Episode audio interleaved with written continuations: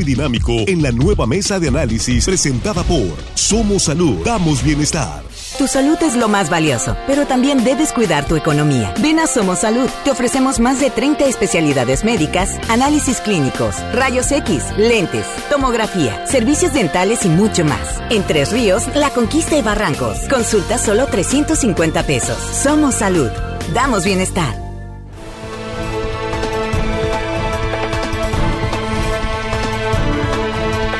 Aquí estamos ya de regreso en línea directa. Es esta primera emisión de este jueves, ya jueves 3 eh, de marzo es la mesa de análisis con un saludo para usted y gracias por continuar con nosotros esta mañana.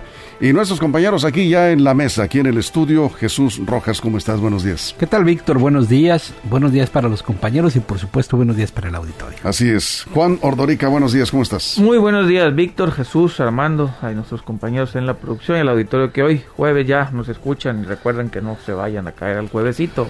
No existen esas cosas. Ay, el juevesito. Armando Ojeda, muy buenos días, bienvenido. Muy buenos días, estimado amigo Víctor Torres compañeros ya presentados, acá los chicos de la producción como siempre, y a toda la gente que nos escucha aquí en nuestro queridísimo estado de Sinaloa. Casi, casi la cantas. ¿Y más allá, De nuestras fronteras, de nuestras fronteras reconocidas internacionalmente. y las que no, pues no. Muy bien, muy bien. Bueno, pues sí, más allá de los límites del estado de Sinaloa. Exacto. El gran saludo para ustedes. Bueno, pues se está convocando desde Antier eh, la eh, sección 27 del CENTE a través de un comunicado a todos los trabajadores afiliados a esta sección del Sindicato de Trabajadores de la Educación a un paro de labores, que es hoy. Estamos eh, tratando de obtener información, a estas alturas es difícil, pero vamos a ver qué podemos conseguir durante la mesa para ver cuántos planteles, cuántos maestros, qué tanta eh, qué tanto ausentismo de trabajadores hubo hoy en Sinaloa para ver qué tanta respuesta tuvo Jesús este, este paro, pero bueno, pues se está complicando el tema en el sector educativo de Sinaloa, no es muy buena, digamos, la relación hasta ahorita entre la CEPIC, la autoridad estatal, el patrón, como dice el gobernador Rochamoya, y la dirigencia sindical. Sí, ayer lo platicábamos que justo la Secretaría de Educación Pública tenía un gran reto. Y bueno, hay que platicarle al auditorio primero que la sección 27 tiene que ver con escuelas federalizadas o trabajadores de la educación federalizados. Y ellos hicieron un llamado a sus compañeros y compañeras para cesar los atropellos y el irrespeto, dice, de la Subsecretaría de Educación Básica hasta a nuestra organización sindical y ponen cuatro puntos muy concretos que son el motivo de este paro, hablan sobre el reconocimiento sindical de su organización, hablan sobre el no cumplimiento de la programación sistemática de cada uno de los logros históricos del CENTE, hablan de la cancelación del derecho a prórroga de centenares de compañeros con código 99, eh, del 40%, me imagino son cosas que ellos entienden que de, a dónde va, y la existencia de rechazos de casos de basificación de compañeros que habían trabajado y que estaban, según la ley, eh, Federal del Trabajo en posibilidad de hacerlo. Entonces, estos son los cuatro puntos que, que señalan. La Secretaría de Educación Pública el día de ayer lanza un comunicado diciendo que o desmintiendo estos puntos o estas exigencias que ya se han atendido y entre son peras o son manzanas pues parece porque no habría, habría que confirmarlo, si los muchachos y las muchachas de Sinaloa, los estudiantes, se quedaron sin clase por estas desavenencias entre obreros y patrones. Eso es eh, bien. Juan, tu primer comentario. Sigue, sigue el, frascada la parte patronal y la parte obrera en una lucha política más que patronal. Eh, creo yo que los sindicatos quieren hacer valer su peso, quieren hacer valer las canojías que tenían en el pasado, donde mandaban y ahora pues vemos un gobierno que también quiere mandar, no hay que decirlo, tampoco es así como que quieran aplicar el Estado de Derecho puro, también ellos quieren imponer a sus dirigencias sindicales, ya lo vimos, porque es normal, así son los políticos, ellos quieren tener todo. No pudieron quedarse por la vía política, pues ahora van a tener, eh, van a intentar, tanto gobierno como, como sindicalistas, hacerlo por las vías jurídicas legales que les permite los contratos colectivos, colectivos y las normatividades mexicanas. Creo yo que esta lucha no va a durar mucho, se van a poner de acuerdo fácilmente y rápido. Va a ser bien complicado que seis, seis años estén jalándose la cobija unos y otros. Yo creo que ahorita nada más es para medirse unos a otros, a ver hasta dónde pueden quitarle unos o hasta dónde puede ceder los otros. Eso es Armando. Yo no creo, no coincido contigo que va a ser tan fácil la salida. Hay conflictos y hay conflictos políticos. Y eso es lo lamentable. Que la, la, confrontación política que se está dando entre el sindicato y el gobierno del Estado, la CEPIC. ¿Por qué? Porque venimos, estamos aún en la pandemia que ha afectado drásticamente, severamente la educación y esta situación le pega en el corazón a la educación, a los derechos de los niños, de las niñas, de todos los adolescentes, los jóvenes que están en proceso educativo.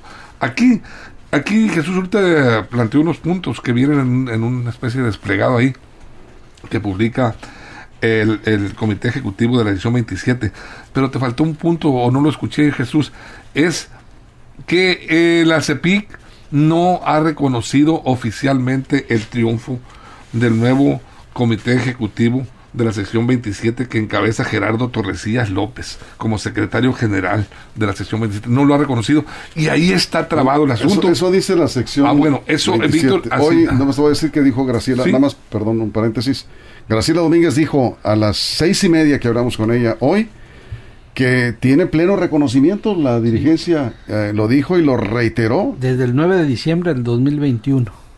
Bueno, ellos, ellos están, ahorita que hablabas de Jesús que decías de que, bueno, hay atropellos y falta de respeto, eh, pero se refieren a concretamente al subsecretario de Educación Básica, Horacio Lora Oliva, cuya cabeza están pidiendo los sindicalizados de la 27 y quizá también los de la 53. Y ahí es donde está el problema explosivo, porque si se unen ambas fuerzas de estos dos sindicatos para exigir eh, sus demandas justas o injustas, eso tendríamos que, definirlo.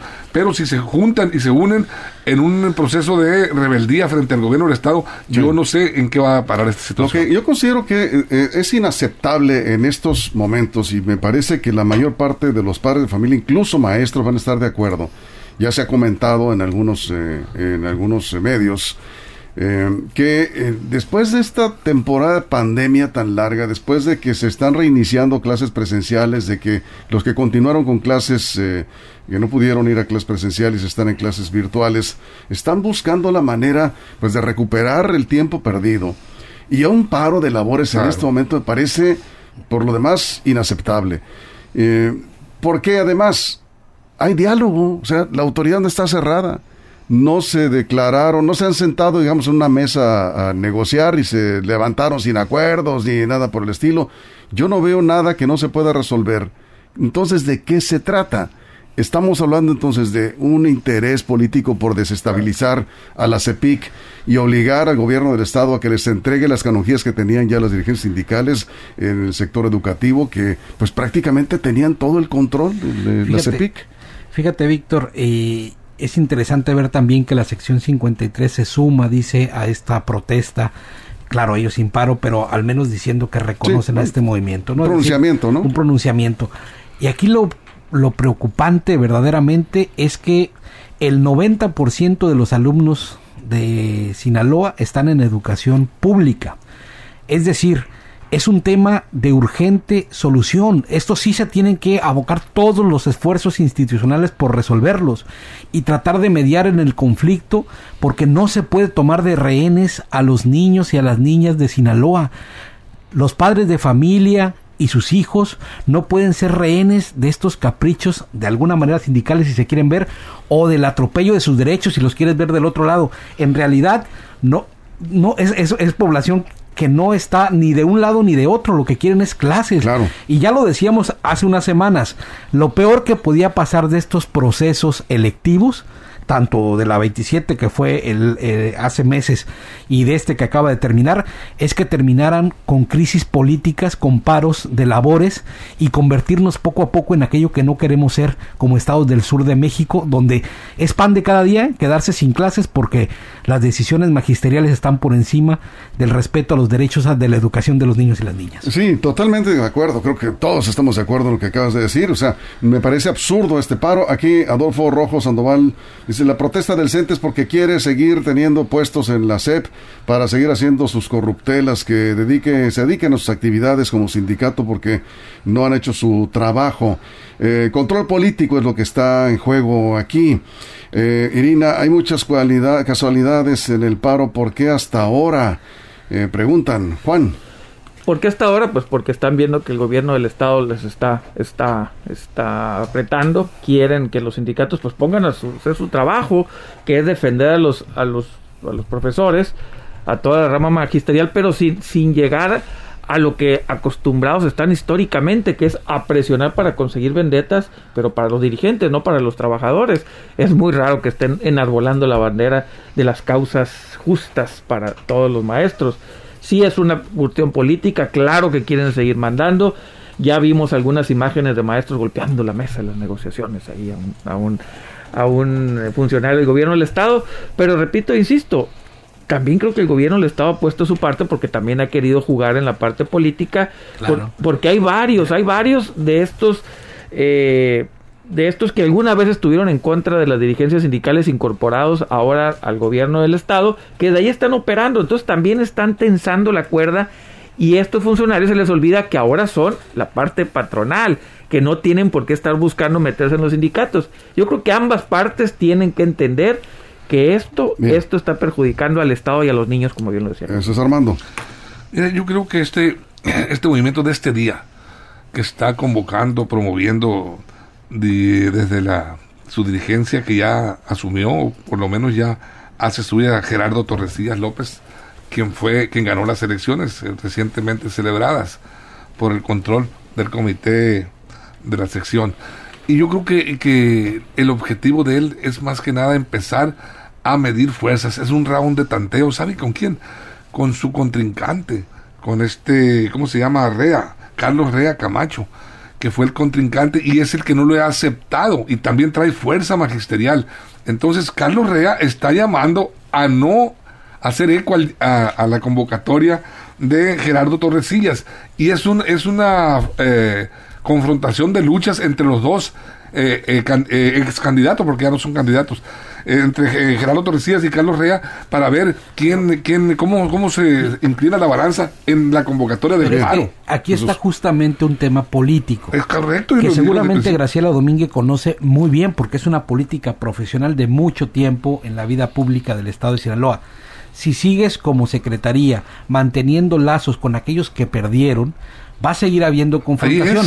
Y como dijo, el, el, como dijo nuestro radio escucha, está muy mal que el sindicato se quiera meter a las funciones del gobierno, que son el eje rector de la o del gobierno del sindicato. Pero precisamente también hay desde el gobierno quienes quieren meterse a la vida sindical, siendo parte incluso de las planillas, cosa que conflictúa y pone en tensión un, un, asunto como este que nos lleva a la parálisis. Por eso tienen que ser inteligentes las dos partes. Vamos a ir a una pausa y regresamos en la pausa en radio, en, en redes sociales, nos quedamos aquí en vivo sin cortes comerciales en Facebook y en YouTube y les diremos cuando estemos de regreso qué es lo que ha generado de reacciones.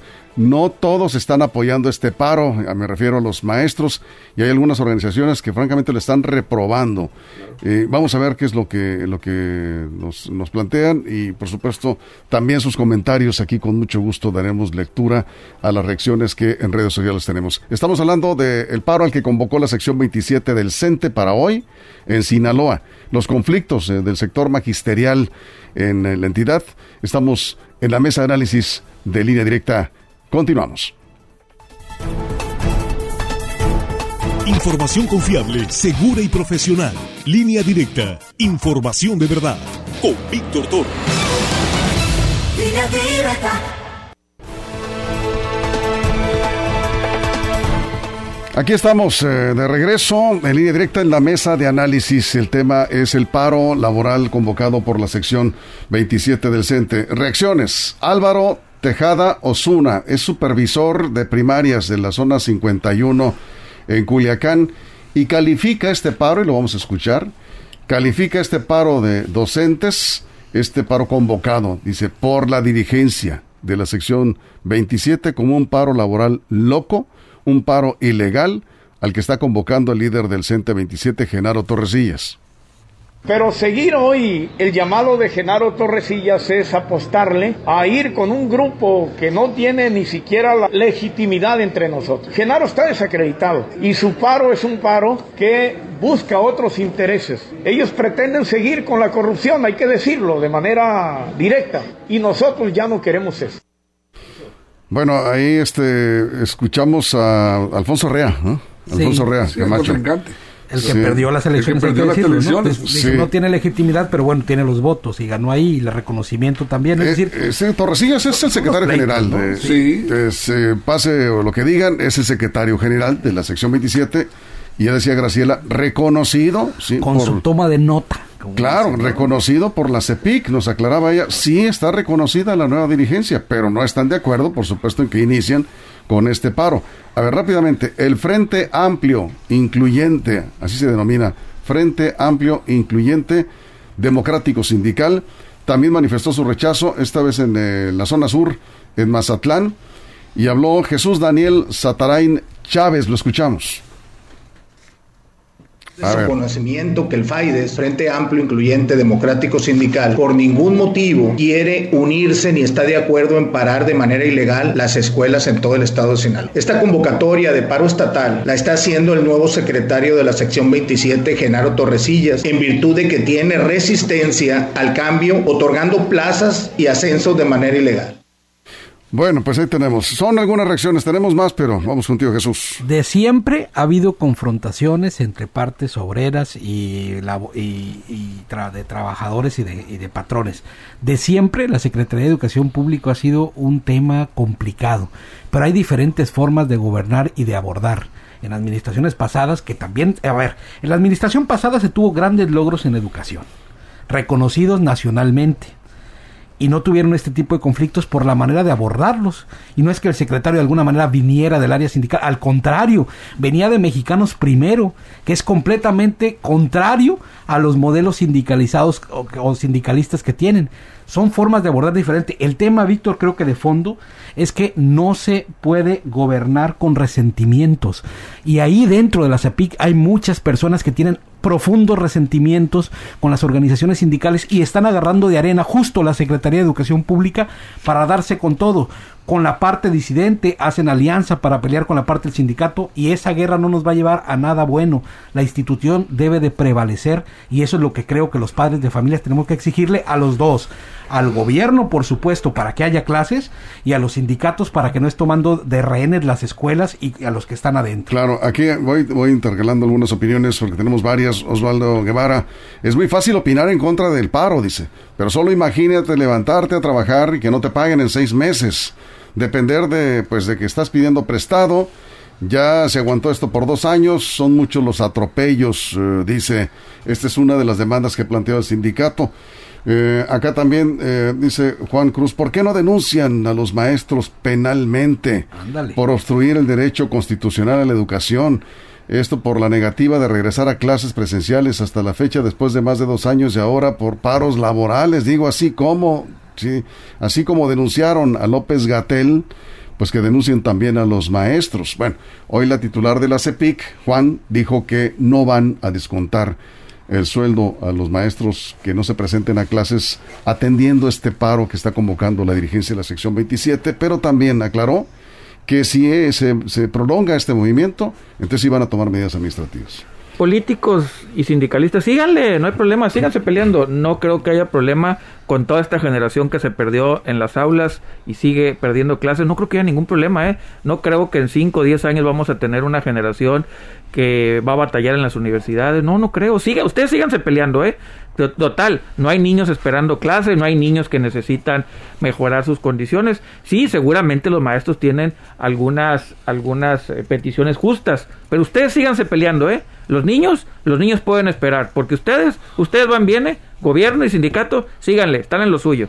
Aquí, Armando, nos eh, informan que está la, el comunicado que enviaron de las delegaciones de la sección 27 del sindicato es el siguiente. Dice, eh, decide unirse al paro de labores a nivel estatal este jueves en apoyo a los compañeros que han sido afectados en sus condiciones y derechos laborales, aprovechando, además, para externar nuestra inconformidad por la falta de recurso humano en esta escuela. Es una escuela en lo particular, pero ahí va. O sea, hay otra que sí. sí. Dice, este jueves no hay clases, ¿sí? Pero mañana sí. Entonces nada más por el día de hoy es una medida de presión del sindicato, sección 27, a la CEPIC. Hermano. Es una medida de presión, Víctor. La primera, yo dije, es radón de tanteo. Están midiendo fuerzas, están midiendo la reacción social de la gente, los padres de familia, del propio gobierno.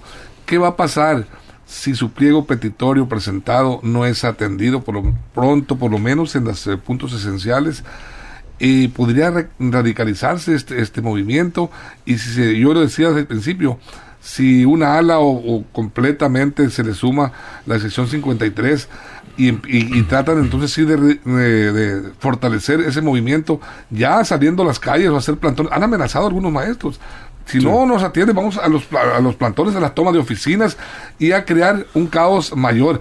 Independientemente de todo esto, pues ahí sí otra vez la educación. ¿Y los niños? ¿Qué les vamos a decir? ¿Qué les van a decir maestros? Bien. A los alumnos. Aquí se comunicó una madre a línea directa, una madre de, de maestras muy molesta.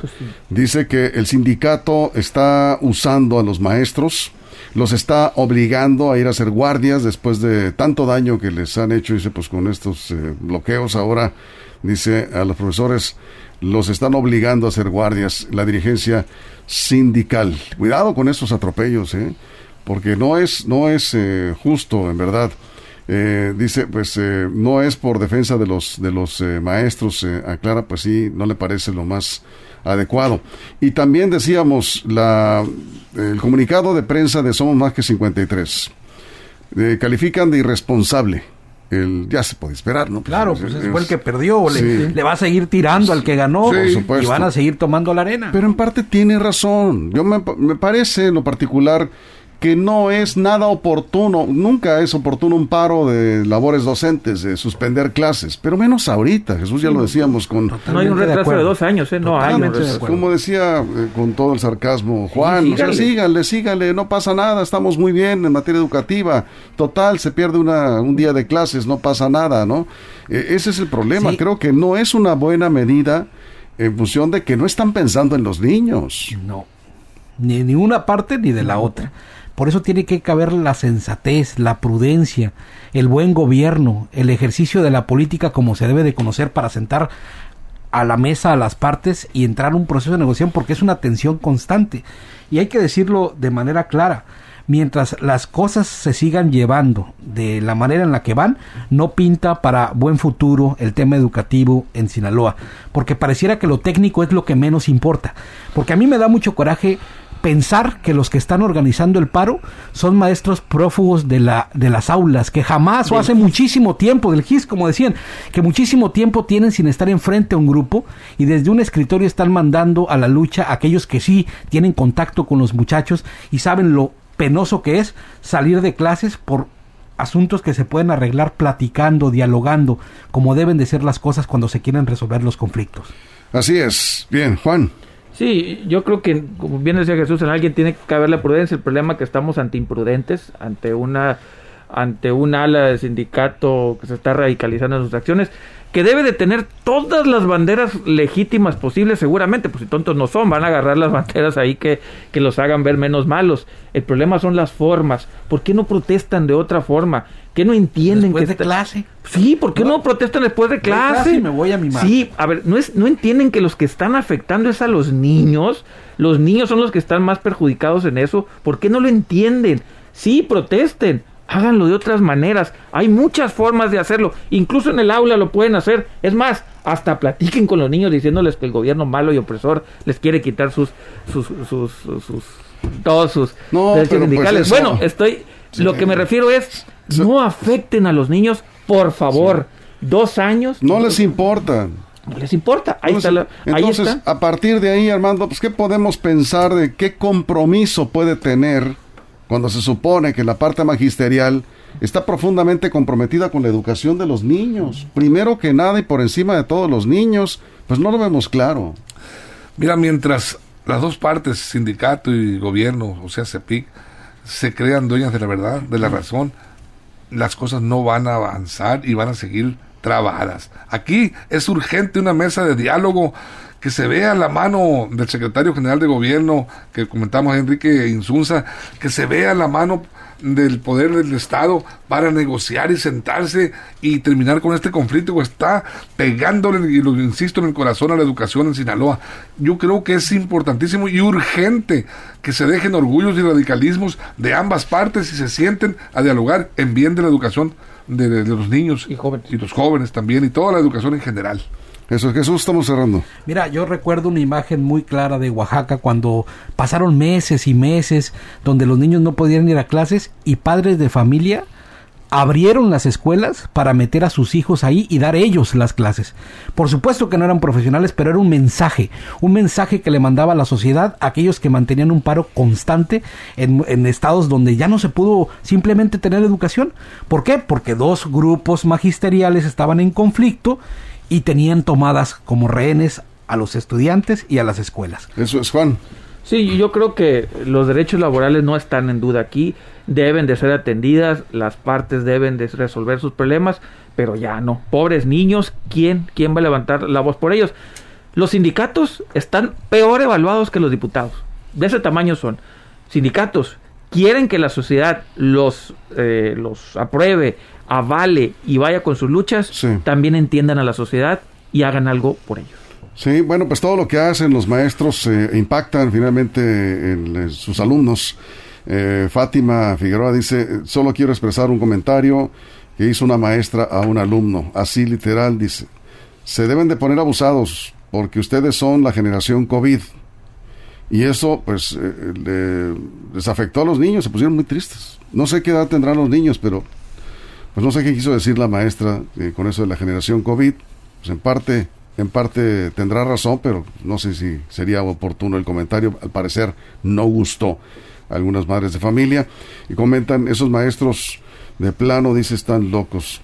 Si no les pagan en seis meses, yo me hubiera buscado otro trabajo, punto, dice. Eh, bueno, pues aquí comentarios.